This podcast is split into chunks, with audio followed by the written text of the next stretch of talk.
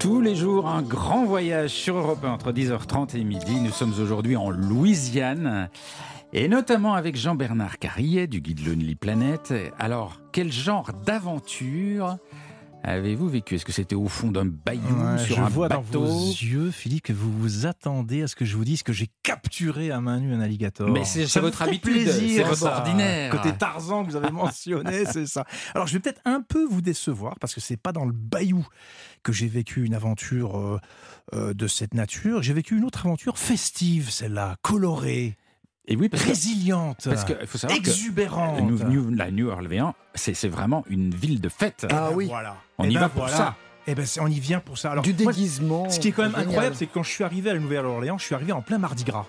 Ce Ah bah fameux oui. festival. Mais je m'attendais pas du tout à ça. Parce que pour moi, le carnaval, c'est l'Amérique du Sud, c'est les Caraïbes. Ben oui. C'est surtout pas la Nouvelle-Orléans. C'est le Je pensais Brésil. voir du jazz, le patrimoine historique, culturel, les vieilles maisons dans la Nouvelle-Orléans, euh, le jazz, euh, le Dixie. Enfin, tout, pour moi, c'était Dixieland. C'était surtout pas le carnaval. Et je suis arrivé dans cette période-là et j'ai eu un, ch- un choc sensoriel très brutal, mais massif, parce que j'ai assisté à ces défilés de chars absolument incroyables dans Charles Avenue, que vous connaissez bien, Philippe. J'étais posté vraiment sur le trottoir aux premières loges, au milieu du public, enfin devant, j'ai eu la chance d'être vraiment bien placé, et j'ai vu tous ces chars arriver. Et ça, c'est quelque chose qu'on ne voit pas beaucoup moins à Rio ou dans d'autres festivals. Les chars qui sont là-bas à la Nouvelle-Orléans, ils sont immenses, ils sont gigantesques. Moi, j'ai vu une espèce de, de masse arriver euh, le soir, avec bien sûr toute la musique qui égaye cette, euh, cette parade-là. Mais ces chars sont vraiment, vraiment impressionnants. Et dessus, vous avez les troupes, Mais pourquoi les ils sont impressionnants? Qu'est-ce parce qu'ils qu'ils ont sont énormes. Et il y a un an de travail. il y en a dans plein Alors, de festivals. Qu'est-ce ils qu'ils ont Il y en a qui font entre 40 et 60 mètres de long, donc c'est des monstres. Ah oui. Il y en a qui sont habillés en dragon.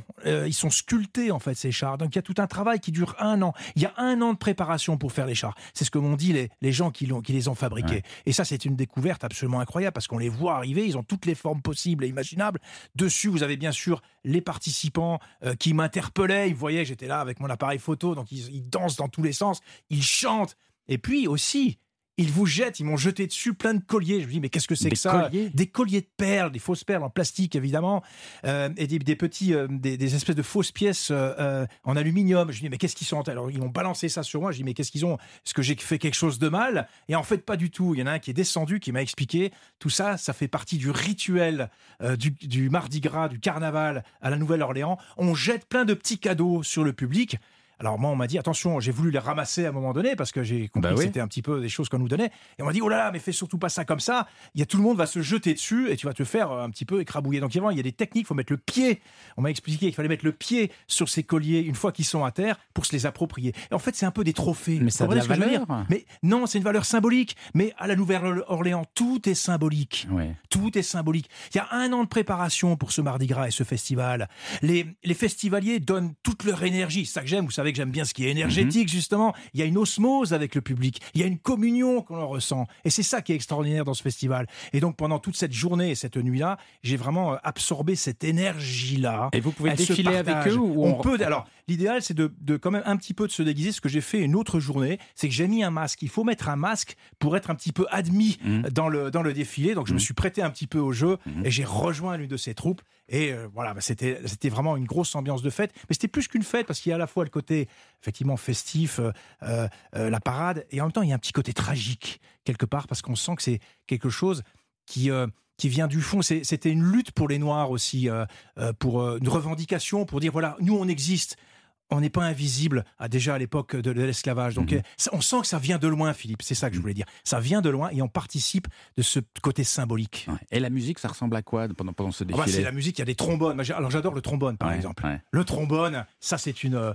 J'a- j'a- J'adore le son de cet instrument. Alors là, ça trombone partout. C'est d'une, c'est assourdissant hein, Ouais. les sonos euh, sur les sur les chars, mais c'est quelque chose qu'on qu'on vibre et ça, moi, ça me rentrait dans tout le corps, par tous les pores de la peau, et c'était franchement une expérience extraordinaire à laquelle je m'attendais pas du tout. Ouais, ouais. Euh, je, je venais pas à la Nouvelle-Orléans pour voir un carnaval de cette ampleur-là. Donc il faut le dire, il y a eu le côté euh, tragique. à Katrina, mais il y a ce côté festif à la Nouvelle-Orléans. Ah, absolument. Et Paul, vous, vous le vivez comment, vous, ce festival?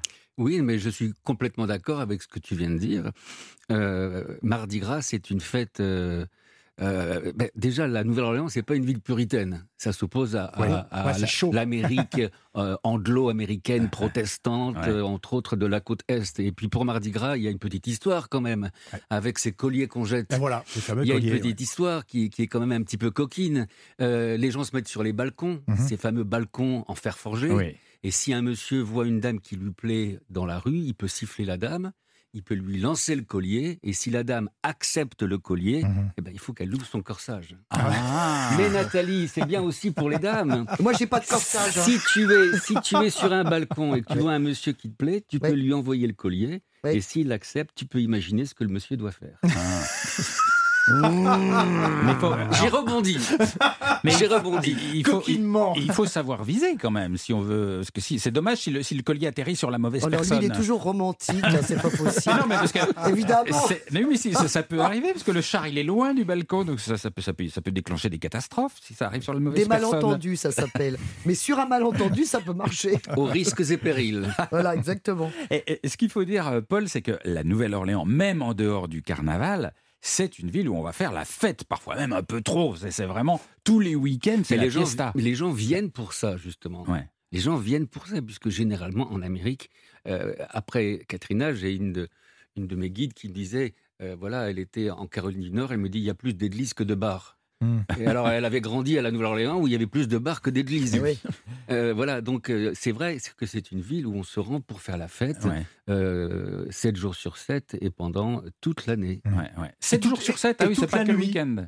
7 jours sur 7, même le lundi soir, tout le monde fait la fête. Ah. Et, et le cœur du, du, du- de, de la fête, c'est le, c'est le French Quarter, c'est le, le quartier Le français. vieux carré. C'est le vieux carré, oui. ouais. Le vieux carré. Et, et c'est un, un- là, c'est là qu'il y a des vieilles maisons louisianaises avec des balcons en fer forgé magnifiques. C'est c'est un très beau quartier. Avec des couleurs très vives, Ouais. des ruelles un peu étroites, c'est très bruyant.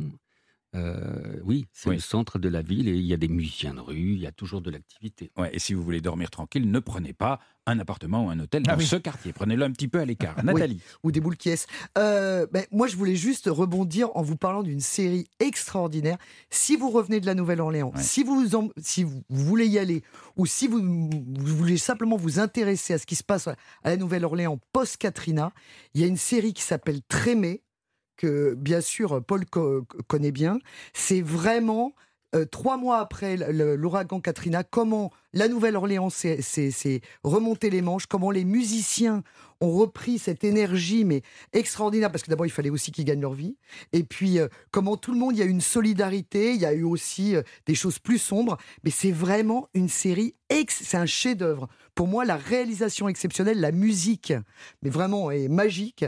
Et voilà, tous ceux qui aiment la musique, c'est vraiment une série euh, absolument à regarder. Trémé, T-R-E-M-E. Ouais, bah c'est le quartier qui Mm. s'appelle Trémé. Merci beaucoup euh, Nathalie. Dans un petit instant, on vous donnera, grâce à Christophe Mercier, les bons conseils pour revenir en bonne santé de la Louisiane. Vous allez voir. Prenez un stylo parce que ça va être chaud. Euh, à tout de suite sur Europe